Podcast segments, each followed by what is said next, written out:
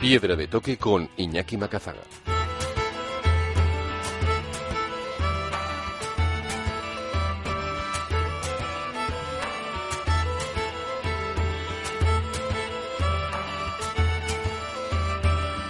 Que arranca Piedra de Toque, el momento de los viajes, la montaña y la aventura, con todos los contenidos siempre accesibles en formato podcast en piedradetoque.es. Aquí seguimos en el campo base del Everest para editar estos podcasts desde el techo del mundo, dentro de la expedición de Alechicón en busca del Everest, sin oxígeno y de la forma más rápida posible. Cuarta noche aquí y los rumores no dejan de crecer. Por un lado, la prensa internacional que anuncia el cierre inmediato de la temporada por el incremento de casos de COVID y por otro lado los preparativos para los inminentes ataques a cima. Así que hoy en Piedra de Toque la cuenta atrás a los primeros ataques a cima en la montaña más alta del mundo.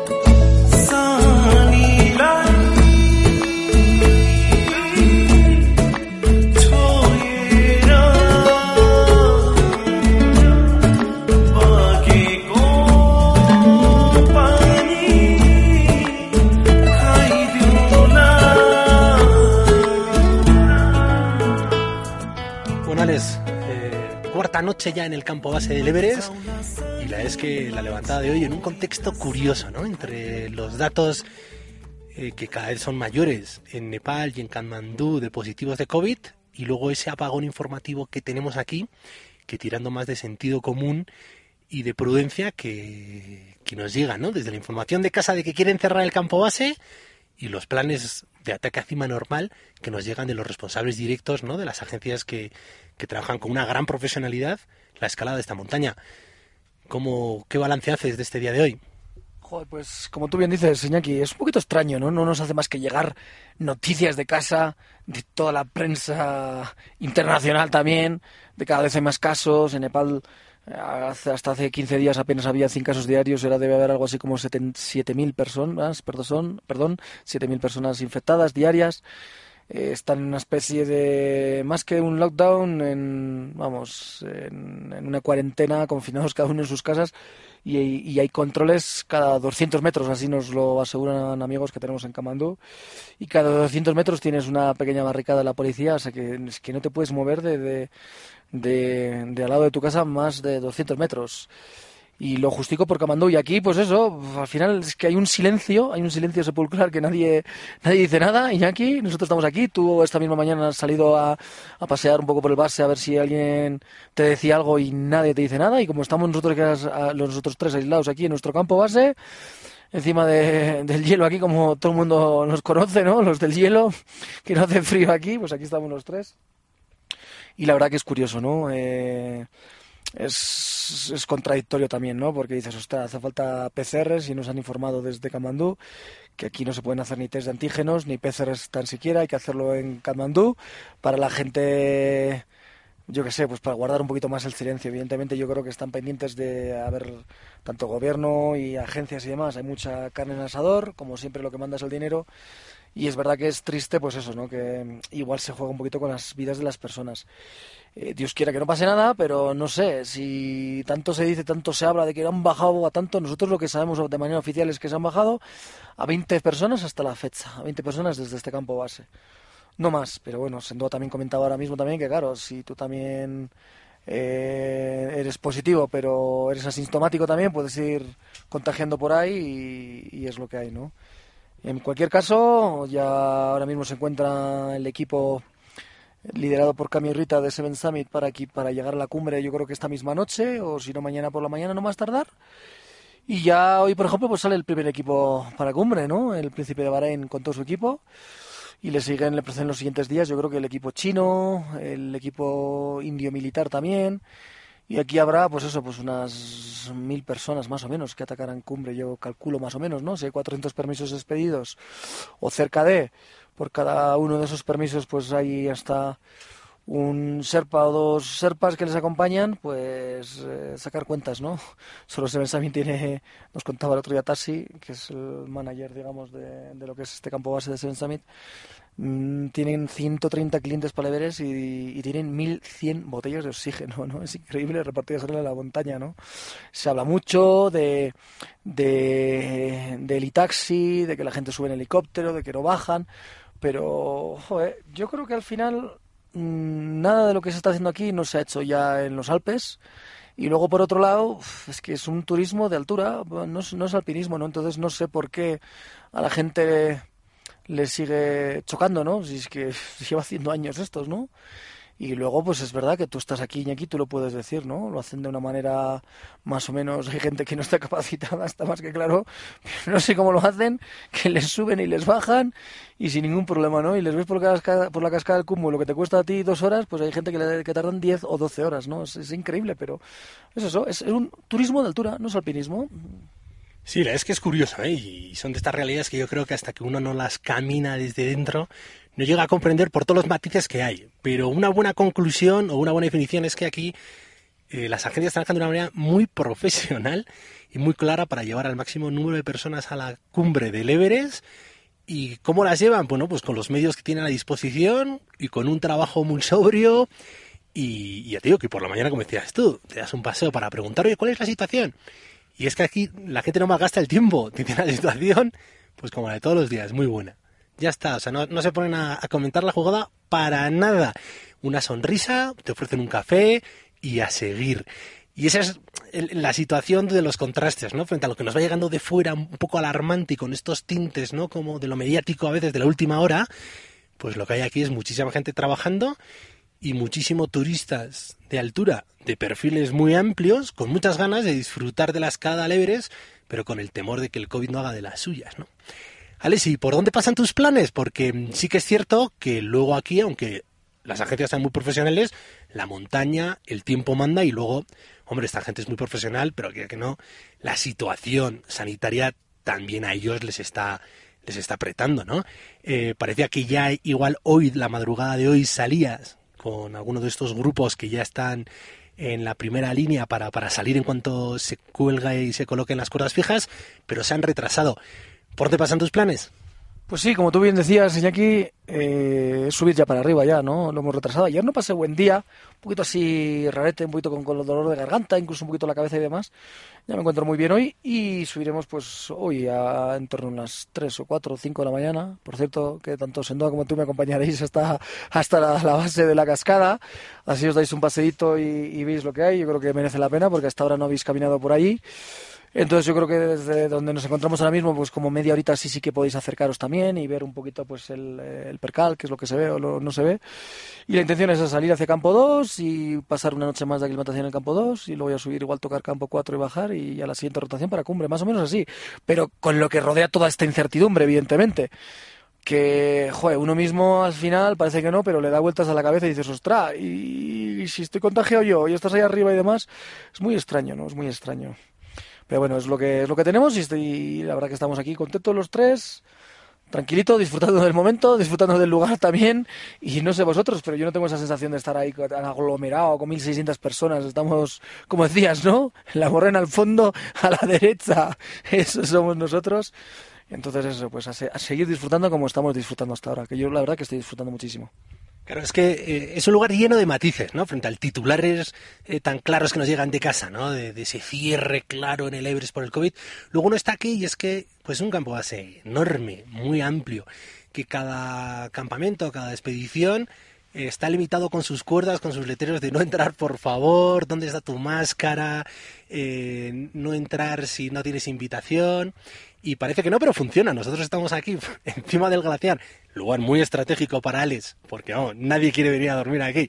Y estamos los tres solos con nuestras tiendas, junto a la del Príncipe de Bahrein, que obviamente, pues este tipo, pues está rodeado de discreción, de tiendas cómodas, y que a nosotros nos da también la facilidad y el acceso a las sobras de esos privilegios que, que, para nada son sobras, sino que bueno, pues nos van cayendo bollitos, una comida muy rica. O sea que estamos, vamos, casi casi es que no necesitamos ni poner una mascarilla porque estamos los tres, siempre a un metro, dos metros, y eh, los serpas que, que se dedican a la cocina y a los temas de logística, pues es que llevan todo el día con el buff puesto y, y, y también muy discretos y sin ganas de contagiar nada a nadie. Así que es una situación muy, muy curiosa. Extraña, como mm, tú lo decías antes, ¿no? Que la gente está aquí trabajando y la gente no quiere chismes. Tú te has dedicado esta mañana, has ido a ver si ten- obtienes algo de información y la gente no quiere chismes. La gente te, te sonríe con su mejor de sus sonrisas, te ofrece un café, un descafeinado, como tú decías, un té, un vaso de leche caliente y yo no quiero saber nada. Está todo muy bien, ¿no sabes? Entonces, bueno, pues es normal. Al final,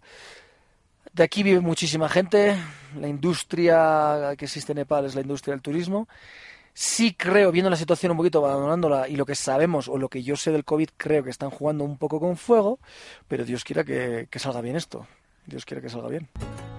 Muy bien, Alex, pues a las 3 de la mañana volveremos a grabarte, eh, despidiéndote, deseándote suerte y que, que disfrutes tú y que hagas disfrutar a toda la gente que te sigue, que lo estamos comprobando, ¿no? Tu móvil, tu WhatsApp arde, tus mensajes de Instagram arden. Y lo que es genial es que son muy pocos a los que te dejas por responder. Nos echamos muy buenas risas porque solo con los acentos de muchos de tus colegas de la cuadrilla, vamos, ya ha merecido la pena estar aquí porque se le ve que está la gente vibrando a tope. Sí, hombre, eso es así, claro. Y luego también destacar que somos un equipo de tres, la verdad. Y también que siga la gente a piedra de toque, Iñaki Macazaga.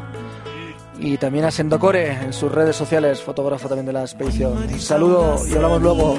लाई छोई कसम खाइदिउँला लैजाउँला म पनि आउला सँगसँगै साइनोले बाँधिदिउँला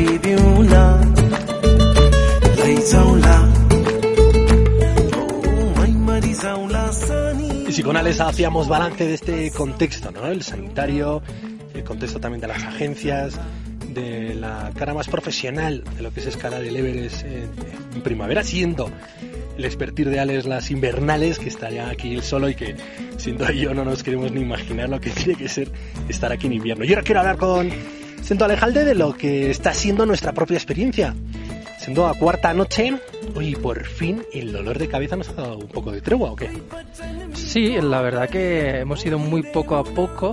Eh, también veníamos con unas expectativas muy raras, ¿no? Del tema de, de la altura. Habíamos leído mucho, muchísimos consejos, los de siempre, ¿no? Que si bebe mucha agua, sube, baja, tira y tal. Pero bueno, hasta que no estás aquí y no lo empiezas a vivir, no sabes, no sabes lo que es. Y una vez que estás aquí y lo estás sintiendo, tampoco sabes explicarlo muy bien, porque de repente te da una tregua, como que te tumbas dos segundos y ya tienes la cabeza como un bombo para el, para el resto del día, ¿no?